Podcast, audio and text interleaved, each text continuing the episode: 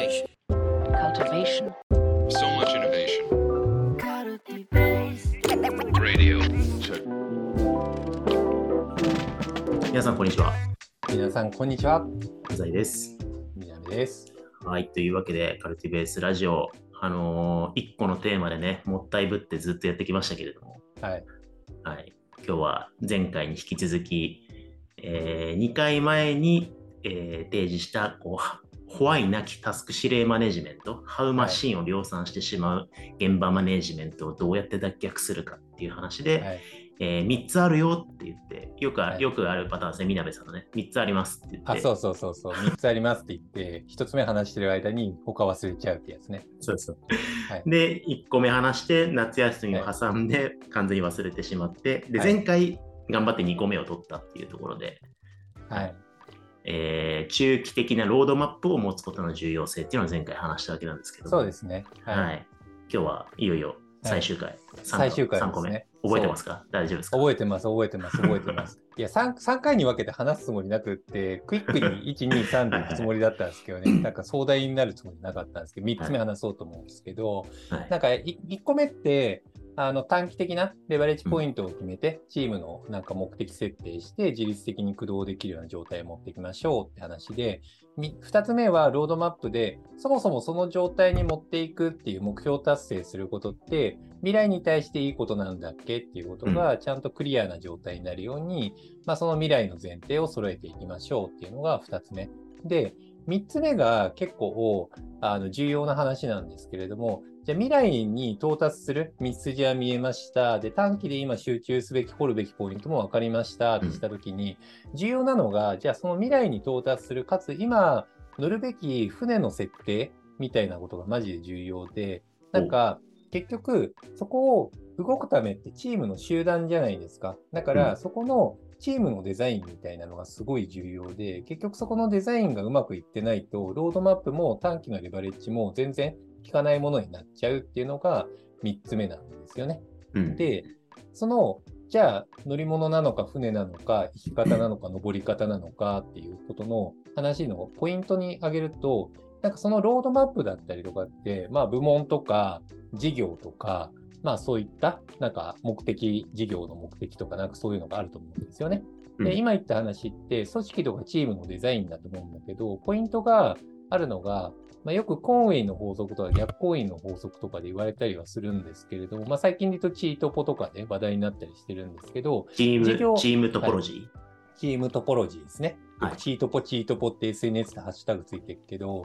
まあ、基本、事業の構造アーキテクチャと組織の構造アーキテクチャは同じにすべきっていううんことがあるんですよね。これどういうことかっていう話と、あと、なぜ一致しないとダメなのかっていう話があるんですけれども、これマジであるあるだから覚えておいてほしいんですけど、あ一致じゃ、一致してないとどういうエラーが起きるかっていうことをまず話そうかなって思ってます。うんで、どういうことが起きるかっていうと、例えば、あの、営業部、一つのチームに営業の人と開発の人がいらっしゃったとします。うんいらっしゃるとしますね。で、さっきの話で言うと、まあ、ロードマップがありますと。例えば、この部門、このセールスと開発ユニットは未来的にこういうふうな課題解決をしてユーザーに役に立ちましょうみたいなうんなんか目的が未来3年後あったとします。で、3, 3ヶ月内にはこういうあの目的、OKR で objective とかに集中しましょうみたいなことがなんか語られたりしますよね。で、うん重要なのが、このチームの設計とか目的の分担、目標設計とか定例の設計とかが結構肝になっていって、ここのアライメントが綺麗になってるかっていうのが肝なんですよね。で、うんマッチングしてない例を話すと、うん例えば、まあ、8人とかチームだから、もうセールスも開発も、なんか、ワワンチームでやりたいよね。同じ目的のもとにってなると思うんですよね。はいで、その結果、じゃあ、目標的に、あの、セールスが発注を持ちますと。セールスでいくら売るかっていう目標が、まあ、チーム内で発生します。で、さらに、発注した後に、それを、まあ、例えば研修します。まあ、製品を納めて、で、それで研修したと認められたら、まあ、結果、それがお金につながるっていうものになると思うんですよね。うんで、これを、あの、本来だったら、例えばセールスが発注目標を持ちましょう。製造が研修目標を待ちましょうってなるんですね。いや、うんもう、研修も最初から、研修側の製造担当の人も、ちゃんと顧客にコミットすべきだから、発注側の目標を持つべきじゃないかってなって、発注したら時に75%、この人が発注が、セールスが持って、製造が25%分配します。で、うん目標設定したりするんですよね。うんうんで、そうすると、まあ、製造側がセセールス段階から一緒に同席するっていうことになって、で、同席でちゃんと数値達成しないと評価されないっていうロジックになるじゃないですか。これ、戦争のもとなんですよね。要は、なんかもうややこしいですもんね、明らかにね。そう。コミットポイントがまず分かんないじゃないですか。うんだし、発注側のセールス次第じゃないですか。結局売れるかどうかって。そうですね。だから、結局、この研修側の製造担当の人が発注に対するコントロール権を持ってないんですよね。うんだから、結果、なんかスモールチームなのに目標がややこしくなってレバレッジが効かなくなって、この人のなんか対話コストがめちゃくちゃ増えちゃって、チームのスピードがめちゃくちゃ落ちるんですよね。これめちゃくちゃ落ちる。これね、あの、例で出したけど、割とやっちゃいがちなんですよね。うんあのね、スタートアップとか、ないしはチーム立ち上げたばっかりの目標分担で割とやっちゃいがちうん。なエラーなんですよね。うん。もしこれやるんだったら、製造の人もセールス担当として動く。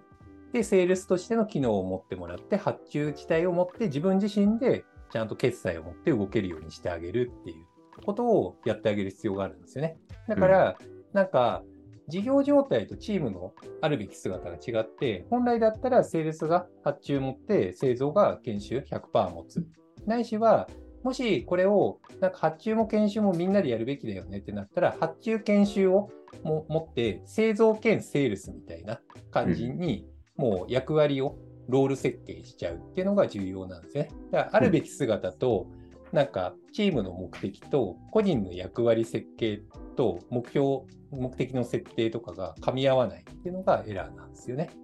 なるほどですね。うんまあ、さっきの例だと事業上は分けて捉えてはい定義しているはずなのに、目標上は入り混じっちゃってるっていうことで、事業構造と組織構造が一致してないっていうことですよね。そうですね、そうですね。うんそうです、そうです。であるべき、そう。まあ、他の観点で言うと、じゃあ、事業と目標あ、あの製造とセールスで分けちゃったりすると、ここの間のリードタイムが増えちゃいがちなんですよね。なんか、けん喧嘩して仲悪くなるみたいなのが起こりがちになっちゃうんですよね。その対応を別の業務プロセスでどうするかっていう課題はあるんだけれども、うんなんかそこのデザインはまた別の話であるから、ちゃんとアーキテクチャを接合していくっていうのが重要って感じですね。うんうんううんん、だし、例えば あの、めちゃくちゃ雑な話するんですけど、あの製造とあのセールスの話になったときに、定例のデザインの話があったときにあの、例えばここのリードタイムを削減したいって思うじゃないですか。そしたら、あのセールスと製造でグルーピングを持って担当ごとにあの定例を設けるとかにするとリードタイムが少なくなりそうじゃないですか。うんでも、リードタイムを下げるのが目標になっているのに、なんかセールスはセールスだけでミーティングしてて、製造は製造でミーティングしてるってなると、そもそもリードタイムが短くなるような設計になってないじゃないですか。うんそうすると、なんか、ひたすら製造内で定例がどんどん増えていき、セールス内で定例が増えていくみたいな負の構造になったりとかしていて、それもアライメントがちゃんとアーキテクチャが噛み合ってないんですよね。ねうんうん、っていうのがありますと。なんで、結局アーキテクチャ構造が事業と組織、チームが噛み合ってないかったりすると、そこに負債エラーポイントが生まれてしまって、結果それによって無駄なコストがどんどん消費浪費されてしまうっていうのがあるんですよね。なんで、ちゃんと事業の目的、目標、ロードマップと、それを達成するにあたっての役割設計とか目標設計、定例設計をちゃんと噛み合わせてアーキテクチャ設計する必要があるよっていう組織デザイン観点の課題があるっていうのが3つ目ですね。これ話してて思ったけど、めっちゃくなんかあのマニアックな話だから、なんか永久にこれだけで1時間くらい話せる気がしてるかな。そそうですね、まあ、マニアックではないと思う、結構重要な話だと思うんですけど、結構ちゃんと理解しようとすると難しい領域だなと思うんですけど、このじ事業の構造って何を指してるんですかね？その事業の価値を成立させている機能の構造みたいな感じですか？あの、事業の、例えば、その事業やチームの最終的な達成すべき目的数値みたいなのがあったりするじゃないですか。うん。例えば適、適当に言うんだけど、プロダクトでユーザーになんか何人に販売するとか、企業うん企業に対してこれくらい販売するのを目標にして、でうんさらにそれによってユーザー貢献がちゃんとなされる状態、価値を出すようにするみたいなものがあって、でそうすると、なんか、一人で全部できるわけないから、やっぱり分業をする必要が出てきたりとかするじゃないですか。で、目的を KPI ツリー的に分けて分担をする必要があるじゃないですか。うん。これがちゃんとあるべき論に噛み合っているかっていう話ですね。なので、まあ、事業の KPI ツリーの分担と役割設計とワークプロセス、定例のデザインみたいな話ですかね。うんうんうん権限と権限が一致しているかっていう話でもあります。なるほどですね。はいじゃあもうそもそも大元の事業の目標設定が悪かったりとか、はい。はい。その事業価値を生み出すためのこう機能機能構造みたいなのが悪いとまあ論外なんだけれども、うんまあ、そこを整理していく過程でそことちゃんと役割分担とかチームの目標分担とか定例ミーティングの分担とか、まあ、あるいは1週間の流れとか含めて、えー対応させましょうっていうところが重要ってことですね。そうですね。うんなんか、ちっちゃいスタートアップだったりとかすると、スピードが、スピードが速かったりするのは、なんか人数的に少ないこともあって、で、チームも少なかったりすることもあって、この矛盾が生まれづらかったりするんですよね。うんでも、1000人、1万人とかすると、アーキテクチャのズレ負債がすっごい大量に発生する、しやすくなっちゃって、なんか、自分のチームだけで意思決定できないことが大量に増えちゃったりするんですよね。依存関係がたくさん増えちゃうんですよ。これって、負債がなんかアーキテクチャ上、ズレがあったりとかするからそうなっちゃうっていうエラーなんですよね。うんうんですね。なんか結構これはあの振り返ってもいろいろうん細かいバッドパターンがありそうだなと思って、なんかうん事業目標はとか事業のたなんとな、えー状況は外部環境に合わせて変わってるんだけど、うんチームの目標分担とか定例は古いままルーティンを引き継いじゃってるみたいな感じで対応できてないみたいな、はいなんかそっちも一緒に変えなきゃいけないのに組織側だけ変わってないみたいなのもありそうだなと思ったし、あとは、事業目標ドリブンじゃなくて、現場のなんか、さっきのまあ、発注数値持つみたいなのがいい例だと思うんですけど、なんか、現場のちょっとした、こう、課題ドリブンで、定例会議を変えちゃったりとか、目標の持ち方を変えちゃったりして、事業とつながってないまま組織状態が変更されてるみたいなはいこととか、なんか結構そういう目目線が、視野が狭いことによる変化によって起きてくるみたいな、接合がずれちゃうみたいなのが結構起こりそうだなと思いましたね。そうですね。うん。いや、だから結構、なんかそこら辺のじ事業に関しては結構責任者とか、なんかアライメントがしっかりなんか整合されることがあるんだけど、なんかそういうことをやるときに、推進するときに、組織とかチームのアーキテクチャまで落とし込むケースって少なかったりとかするから、なんかそこまでちゃんとウォッチングすると、負債が少なくって、マジいいよみたいな感じそうですね。これでかつ事業多角化してみたいなところになってくると、もうボコボコ組織側の構造の問題が多発するってことですね。そうですね。なんかいわゆるマトリックス組織とかは難しいとか言われるのは、結局、なんか縦組織に対して横組織つなげちゃうから、アーキテクチャの細かなリデザインブラッシュアップがマジで難しくって、負債がめちゃくちゃ発生しやすいっていううん感じですかね。まあ、結果、マトリックス型組織のせいになるみたいなことが多いあそうそう。マトリックス組織が悪いわけでは全くなくて、価値創出プロセス的にはすごい素晴らしいものなんだけど、ちゃんとそこをなんか PF させていくには、めちゃくちゃコストカロリーかかるっていう感じですかね。うんなるほどですね。はいい。やー、やっと3個目まで終え終えられましたね。そ来たけど、来たけどこれ、あの現場のハウチケットマネジメントを防ぐ方法としては3つ目結構ハイレベルでした。ね。う。いや、でも、重要で、4人とかでも重要ですよ。大体、ね。ワークし、ワークしてない場合って、なんか本人のなんか目的、ビジョンとかちゃんとないケースと、ロードマップがないケースと、そもそもちゃんとチーム定例とかカレンダー設計だったりとか、うん。役割設計、目的設計、目標設計とか、ちゃんとチームのインパクト出しやすいようになってます？っていう感じですね。なるほどね。うん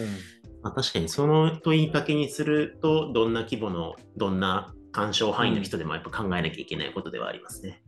そうですね。結構、マネジメント成り立ての場合って、この問いについて考えてないケースってあったりするので、一回これでね、なななんでもいいんで、見るとかスクシでもいいんで、なんか整理してみると、結構エラーポイントが見つかるんで、あの楽しい、楽しくはないか。楽しくはないですね。みなべさんは楽しいとと思いますけど。はい。はい。そうですね。はいなるほどです。はいはい。というわけで、まあ、かなり現場マネジメント課題から、ちょっと大きいね、い組織デザイン課題まで踏み込んで横断した議論になりましたけども、無事、ちょっとこのテーマを終えてね、また次回から違うテーマではい話していきたいと思ついいます。にやっと、はい、次のテーマいきます。はいちょ。っと、あの、3つ通しでぜひ聞いていただけると嬉しいなと思います。はい。はい。はい。では、今日はここまでにしたいと思います。ありがとうございました。ありがとうございます。